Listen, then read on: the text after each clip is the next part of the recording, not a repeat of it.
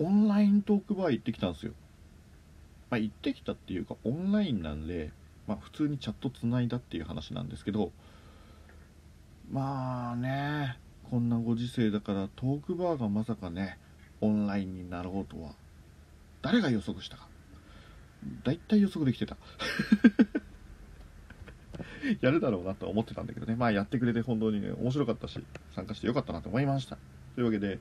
えー、運営さんねラジオトークの運営さんが主催の、えー、トークバー。ラジオトークバーってね、えー、去年から2ヶ月に1回、え横浜は白楽の迷いがさんというね、えお店でやってましたがまあなんというかこんなご時世でね、え、オフラインで集まることもなかなかできずそしてさらにはその迷い川さんが閉店というね、えー、思い出深い場所だったらちょっと悲しい気持ちにもなりましたけれども。またいつかねオフラインで、えー、どこかの会場できっとトークバーやるんじゃないかとは思うんですけれども、まあ、そんな中ねオンライントークバーを開催していただいてありがとうございますっていったところのお話です。まあちょっと経っちゃいましたけどねだいぶね。まあさすがね、えー、運営さんのオフィシャルの、まあ、オンラインチャット会というところで最終的に何人ぐらい集まったんですかね？20人は超えてたよね？30人近くいたんかな？運営さんとか、えー、ラジオトーカーいろんな知ってるラジオトーカーさんもいたし初めましての人も結構多かったよね。でリスナーさんの人もいたし。もうねなんかねめちゃくちゃいろいろなんかシステム的にもなんかこうわちゃわちゃしてたというか。まあオンラインでねチャットでその人数っていうと大体想像がつくと思うんですけどまあぐっちゃぐちゃになりましたよね。ただその使ってたシステムがちょっと面白くてなんか僕今までそのオンラインでの飲み会って Zoom っていうねあの、まあ、このリモートワークになってから急成長した、えー、そのトークのアプリですけれどもまあ、それではなく Zoom ではなくなんかその自分の何て言えばいいんだろうな画面の中に自分のこうコマっていうか自分のアイコンがポツンであるとして。で他の人のアイコンもポツンとあるとして。そのアイコン同士を近づけると声が大きく聞こえてきてその喋れる感じになる。で逆に、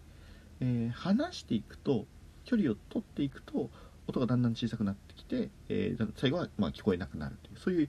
位置情報的にその喋りのフォーカスを変えられるみたいなそのアプリがありまして、まあ、それを今回使ってやりましょうって話になって。で最初のうちはちょっとアプリにもなれなかったんですけれども、まあ、中盤後半になってきてからはあここで喋ってるこの塊に行こうみたいな結構普通の飲み会みたいなことができてあこれ面白いなってなりました、まあ、慣れるまでが大変だったんで次回はきっとねえー、もっと楽にできるのかなって思いましたけど。まあでもねいろんな人と話しましたね、えー、一番ね印象に残ってるのはねあの魚の尻尾というね、えー、公式番組もやられてます、えー、ゆか姉さん。あの僕も実はまあラジオトーク結構古くから参加はしてるんですけど、まあ、ゆか姉さんももうもう最高さんレベルのね、え今もやってる、えお姉様でしてね。まあ、昔話もしつつで最近のラジオトークの流れすごいよね大変だよねみたいな話をね、え、酔っ払いが 酔っ払いがめちゃめちゃですねうなってしまって、えー、今ながらにごめんなさいと思いながらもですね、えー、やっぱりなんかそういう話ができる存在もね、え、いてくれてありがたいなっていうねラジオトークいろんな人いるなっていうふうに思いながら。で気づいたのがね、あのー、もうど定番ですけどもラジオ神のおかみさんともね、えー、ついついゲームの話で盛り上がったりとかね。あとはラジオトークの運営のね、えー、比較的新しい人こと、えー、井戸さん井戸くん井戸くんとはねあのオフラインのそのラジオトークノンベーブっていうね、えー、お酒飲もうの会でも、え、電撃参加していただきまして。まあそれは大層な飲みっぷりを披露していただいた方。もう次のね、え、ノンベーブでもお待ちしてます。まあ、そんな方なんですけども結構ねラジオトークの,、え、それの運営のこういうアイディアみたいなのねその井戸君とあとその数名、えー、ラジオトーカーの人たちがねこう真面目に討論してる中にちょっと参加してね、えー、自分も思うところをちょっと話したりとかもありましたけれども。まあ面白かったですねラジオトークバー。オンラインでもねこんな風にむしろねオンラインの方が話のフォーカスがあって建設的にいろいろ話ができたんじゃないかなという気もしなくもない。いやでもやっぱオフラインがいいな。個人的にはオフラインがいい、まあ、やっぱね、えー、百聞は一見にしかずじゃないですけどもやっぱりこう面と向かって話せる情報量の多さ。ね逆にその情報量の少なさでどれだけ話ができるかっていうのがまあラジオトークの楽しみでも面白さの一つでもあるけれどもとね一応フォローもしつつ。で声しかね、えー、こうつながってないものだからこそそのねオフラインで早く会うオフライントークバーも期待してます。ただね今回のアプリね、えー、使い方も分かってきたんでちょっと改めてね、えー、もう一回ちょっとやっていきたいなオンライントークバーリベンジ的なこともねやっていきたいななんて思うんでねえー、まあこうリモートワークになってからねあのいろんな会社とかもお勤めをそのフルタイムオフィスっていうところから何日かは週1回2回は、え、家でやりましょうとかあともしくはもう社員によって、え、家からの人とオフィスの人と分けましょうみたいな話にもなってるからトークバーもオンライン開催とオフライン開催そのリモート云々がなくなってもなんか両方のねその2本柱でねやってったらいいんじゃないのかななんて思いました。普通に普通に 普通に感想でしたねこれね。